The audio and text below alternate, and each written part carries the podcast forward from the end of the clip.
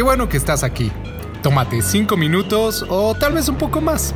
Gracias por acompañarnos. Comenzamos en 3, 2, 1.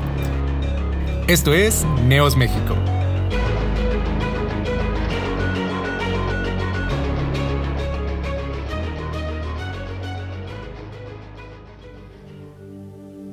En estos domingos que hemos estado hablando acerca de Timoteo, el discípulo al que Pablo le, llama hijo, eh, ha sido una bendición escuchar la, la enseñanza, meditar en ella y principalmente llevarlo a la práctica. Creo que para cada uno de los hombres y de las mujeres que amamos a Dios, que conocemos a Dios, el principal reto está en replicar el ejemplo de Jesús, el ejemplo de Pablo, el ejemplo de Timoteo en este caso. Es un, es un compendio de dos cartas, estamos estudiando la primera carta y veo a Pablo muy interesado en que Timoteo ponga atención a los consejos que él está dando. Veo a Pablo muy interesado en que Timoteo considere la experiencia de Pablo, Hace, eh, como decía, algunos domingos con Quique, con Ricardo, con Marco, estuvimos viendo diferentes temas de esta primera carta, diferentes títulos que ellos mismos les pusieron a sus predicaciones.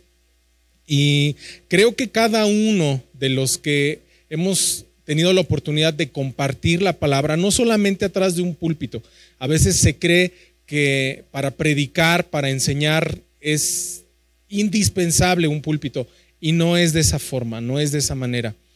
Ah, en este tiempo que yo, he, que yo he caminado con el Señor, unos más o menos 15, 16 años, que, se dicen tal vez muchos, recuerdo que cuando llegué a la iglesia y escuchaba eh, de, algunos hermanos, preguntar, hermano, ¿tú cuánto tiempo tienes en la iglesia? Y contestaba a otro, no, yo tengo dos años, yo tengo tres años.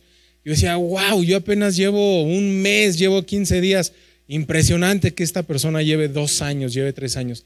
No se diga cuando alguien contestaba, yo ya llevo 10 años, 15 años, 20 años. Yo estoy aquí desde que esta iglesia inició en el catolicismo un avivamiento, inició, eh, eh, tuvo la experiencia, inició con la experiencia del Espíritu Santo, de experimentar milagros, de experimentar sanidades, de experimentar conversiones. Y yo pensaba, ¿cuánto tiempo ha pasado esta gente aquí en la iglesia? Hoy que decía, hace un momento, 15, 16 años he, estado en la iglesia, es mucho tiempo relativamente, pero me doy cuenta que ha sido muy poco. Sé muy poco he entendido muy poco de la palabra del Señor, aunque me esfuerzo, aunque busco eh, estudiar, leer, tengo algunas herramientas de estudio y demás. Esa es la finalidad, conocer más la palabra de Dios. Pero entre más profundizo, entre más veo una y otra vez ciertos textos, me doy cuenta que es muy poco lo que sé. Y a veces, muy poco lo que llevo a la práctica. Compartir la palabra de Dios, hablar de la palabra del Señor, es ser completamente honestos y transparentes. Pablo está siendo muy honesto y muy transparente con Timoteo, le está dando recomendaciones en base a su experiencia. Son los últimos años del ministerio de Pablo en esta tierra y él está muy interesado, como decía, en que Timoteo absorbiera esa experiencia y que quedara un registro, no solamente para que Timoteo lo consultara cuando fuera necesario, sino para que tú y yo tuviéramos la oportunidad hoy en día de venir a la Biblia y leer esas palabras que en su momento cambiaron la vida de muchas personas. El capítulo 4, verso 6 al verso 11 que el día de hoy vamos a, hablar, vamos a ver. Nos dice lo siguiente, si esto enseñas a los hermanos, serás buen ministro de Jesucristo, nutrido con las palabras de la fe y de la buena doctrina que has seguido. Desecha las fábulas profanas y de viejas. Ejercítate para la piedad, porque el ejercicio corporal para poco es provechoso. Pero la piedad para todo aprovecha, pues tiene promesa de esta vida presente y de la venidera. Palabra fiel es esta y digna de ser recibida por todos, que por esto mismo trabajamos y sufrimos oprobios, porque esperamos en el Dios viviente que es el Salvador de todos los hombres, mayormente de los que creen. Cuando leemos la Biblia, es bueno comparar en otras versiones lo que el texto central está diciendo. Y quiero que me acompañen, por favor, si tienen Google, si hay otra herramienta que puedan en este momento abrir. Pueden ver en Google la nueva traducción viviente o la NBI. Y el mismo verso 6 en adelante dice de la siguiente manera, si enseñas estas cosas a los hermanos, serás un buen servidor de Cristo Jesús, nutrido con las verdades de la fe y de la buena enseñanza que paso a paso ha seguido. Rechaza las leyendas profanas y otros mitos semejantes.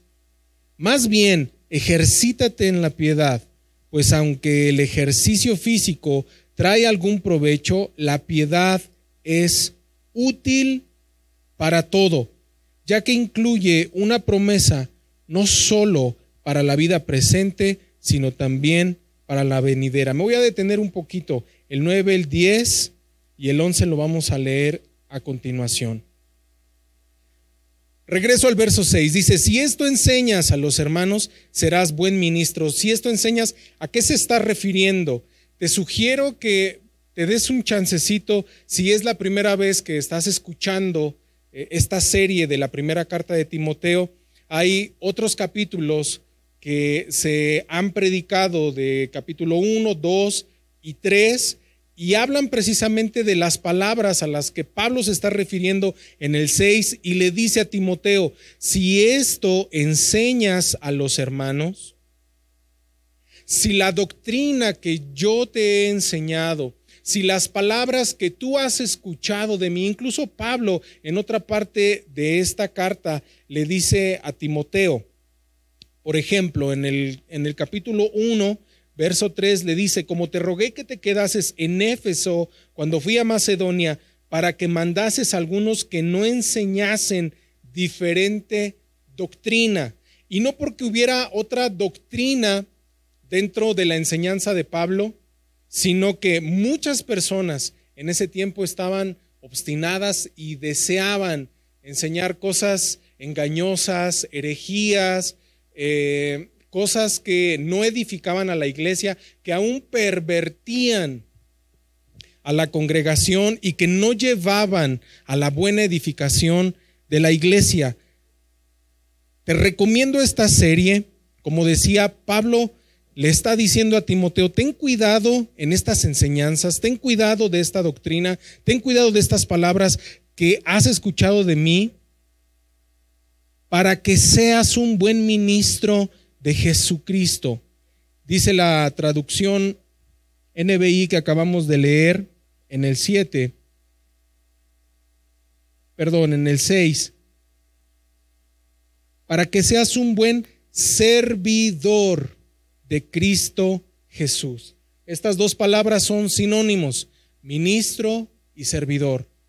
A veces escuchamos eh, de una persona, un ministro de un ministerio, el líder de un ministerio y a veces creemos, wow, ¿qué necesito para llegar a ser un ministro? ¿Qué necesito para llegar a un ministerio?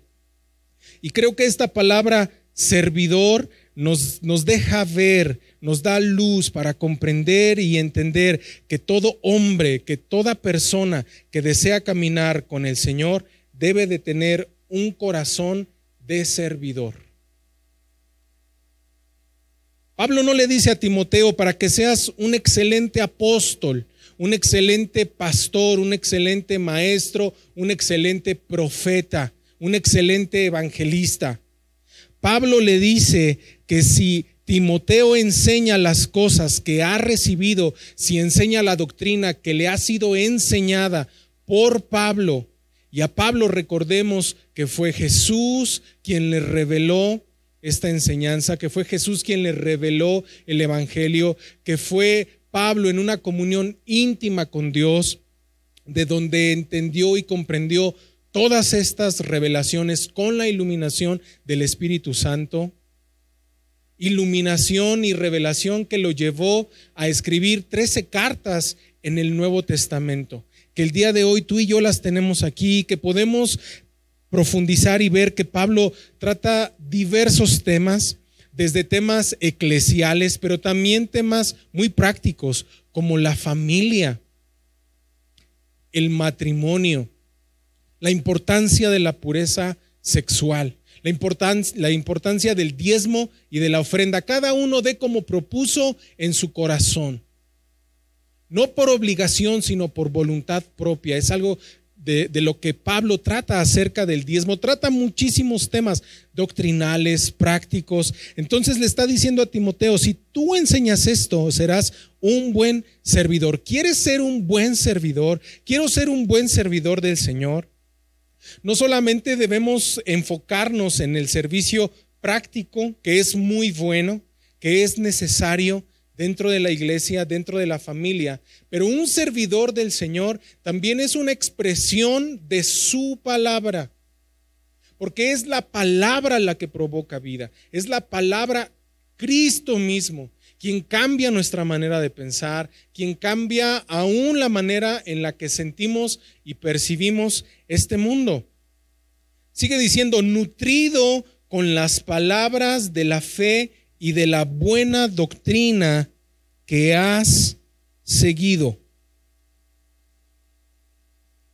Nutrido con las verdades de la fe, esta expresión con las verdades de la fe y de la buena enseñanza que paso a paso has seguido, dice esta traducción internacional. Me gusta mucho porque me muestra que, como decía al inicio, aunque tengo 15, 16 años en la congregación, pero de algo de lo que me he dado cuenta es que Dios desea que vayamos paso a paso, que paso a paso sea, que nuestro paso a paso sean firmes, que seamos firmes, que seamos contundentes, hay un dicho por ahí que dice, más vale gota que dure y no chorro que se acabe.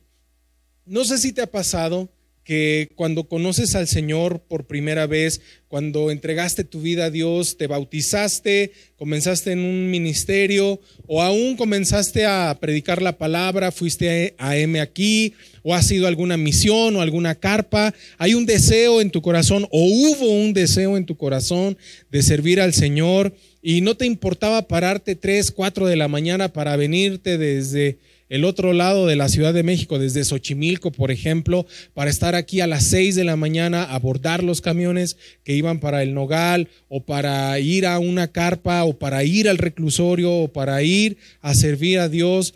Eh, hacías a veces hasta una sola comida al día, no te importaba invertir tu lana en tu pasaje, no te importaban muchas cosas que evidenciaban tu deseo de servir al Señor. Ardía en tu corazón un anhelo y un deseo de servir al Señor.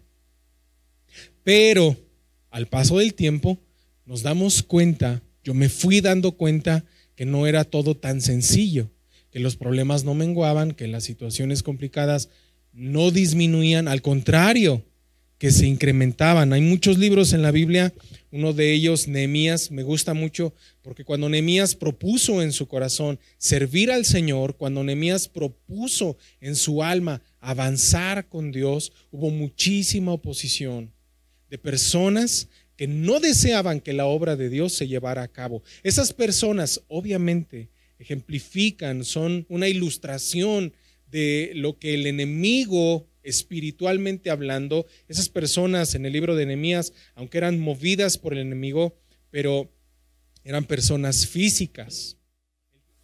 Hoy en día nuestra lucha no es contra carne ni sangre, eso nos lo enseña el capítulo 6 de la carta a los Efesios, escrita por el apóstol Pablo.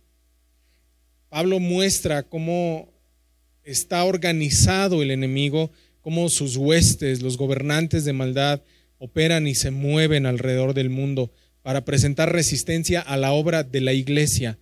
Y hemos tenido un eslogan en todo este tiempo de pandemia en Tierra Prometida. La iglesia somos nosotros, la iglesia eres tú, la iglesia soy yo. Adivina qué, esa oposición se presenta a tu vida, esa oposición es un mecanismo que provoca y que busca debilitarte, que busca sacarte del enfoque del que Dios desea traer a tu vida. En los diferentes ah, consejos que Pablo le está diciendo o le está dando a Timoteo, le dice que esta doctrina que él ha seguido paso a paso, esta doctrina basada en las enseñanzas, debe de ir acompañada de otras características. Una de ellas, verso 7, le dice, desecha las fábulas profanas y de viejas, ejercítate para la piedad. En la NBI dice, no pierdas el tiempo discutiendo sobre ideas mundanas y cuentos de viejas. En lugar de eso, entrénate para la sumisión a Dios. Entrénate para la sumisión a Dios. Esta palabra piedad en la Reina Valera habla de una, de una persona que siente misericordia, una persona que eh, siente empatía, que en, en ella, incluso quiero, quiero tomar el significado en el original hebreo,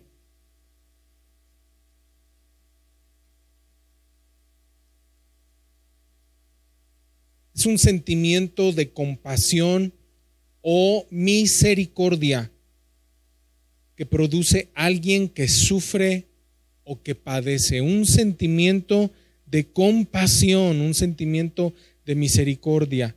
Y lo que le está diciendo Pablo a Timoteo, ocúpate en esto, ocúpate en, y prepárate para el tiempo en el que debes demostrar esa misericordia el tiempo en el que debes demostrar esa compasión. Y yo creo que siempre tenemos oportunidades de mostrar esa compasión y esa misericordia, ejercitándonos para la piedad, porque esto es bueno, esto es agradable. ¿Por qué le está diciendo que se ejercite para la compasión, para la misericordia? Porque muchas veces esas fábulas profanas, esos chismes, esas cosas que abundan, que muchas veces vienen de personas allegadas.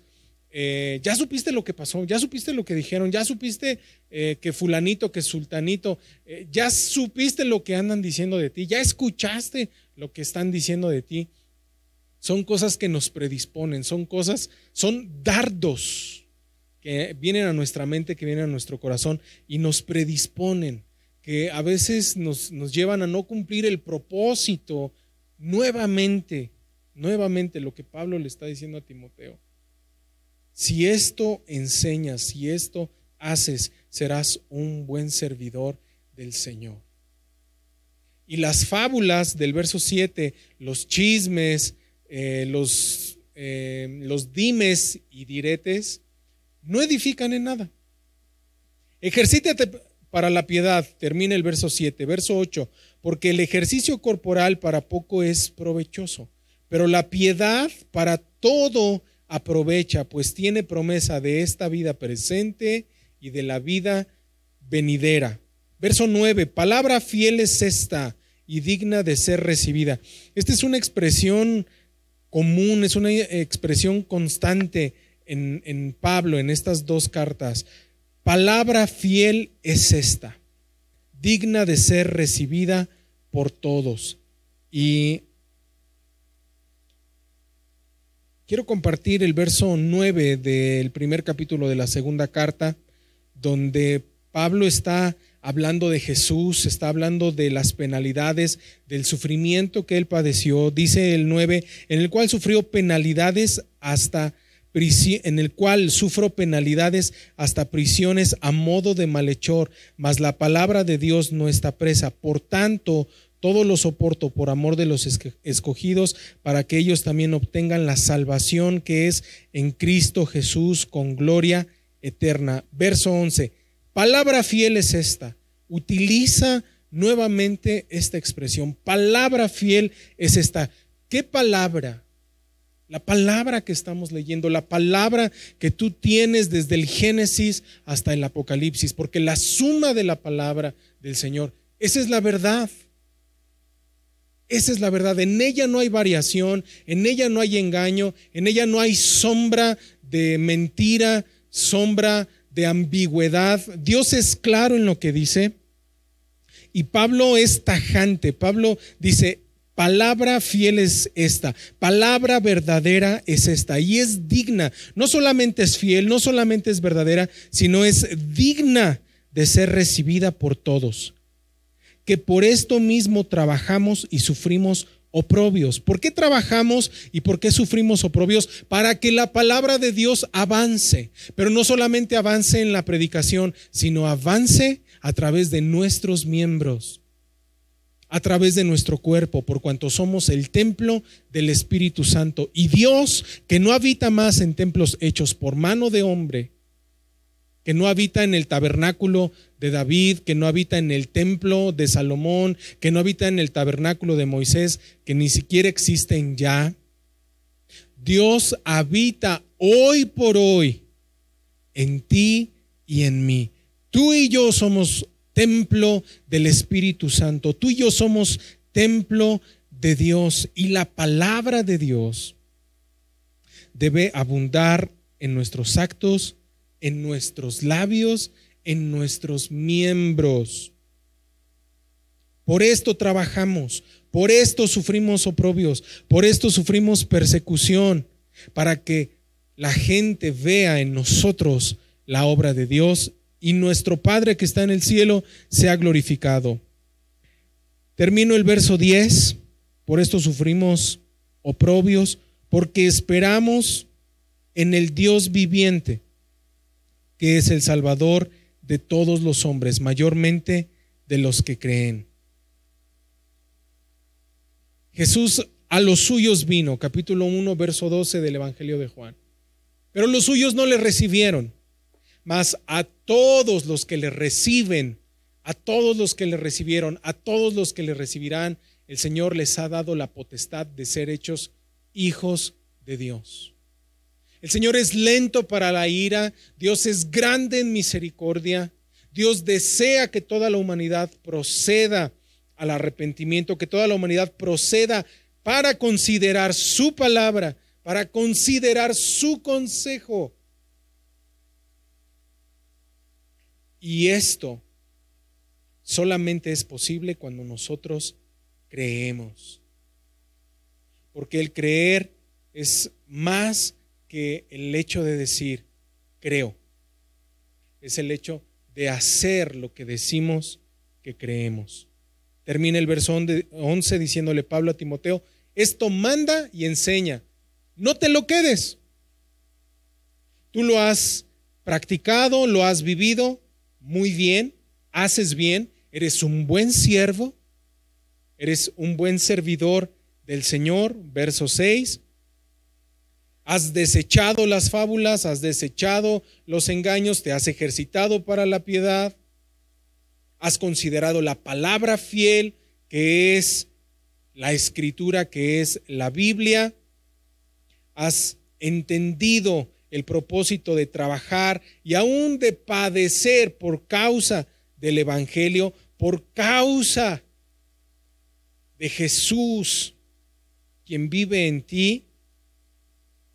Ahora, esto manda y enseña. Y no está diciendo manda de eh, tú tienes que hacer esto y tu mamá debes de hacer aquello y tu papá debes de comportarte de esta manera y tu amigo debes de hablar de tal o cual manera o tú debes de vestir de tal o cual forma o tú no te peines así o tú no me contestes de esa manera.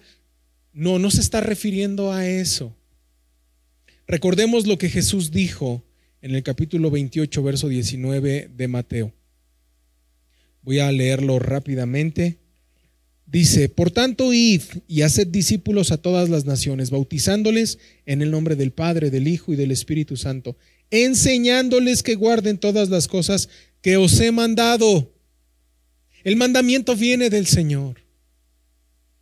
Y nosotros somos quien, quienes enseñamos. En este momento estamos enseñando lo que la Biblia dice, pero también es bueno considerar a través de nuestros actos enseñarlo. Es bueno atender el mandamiento. Es bueno que tú abras los labios y digas, esto ha dicho el Señor, esto se debe enseñar y así se debe hacer. Creo que ese es el punto final de esta enseñanza.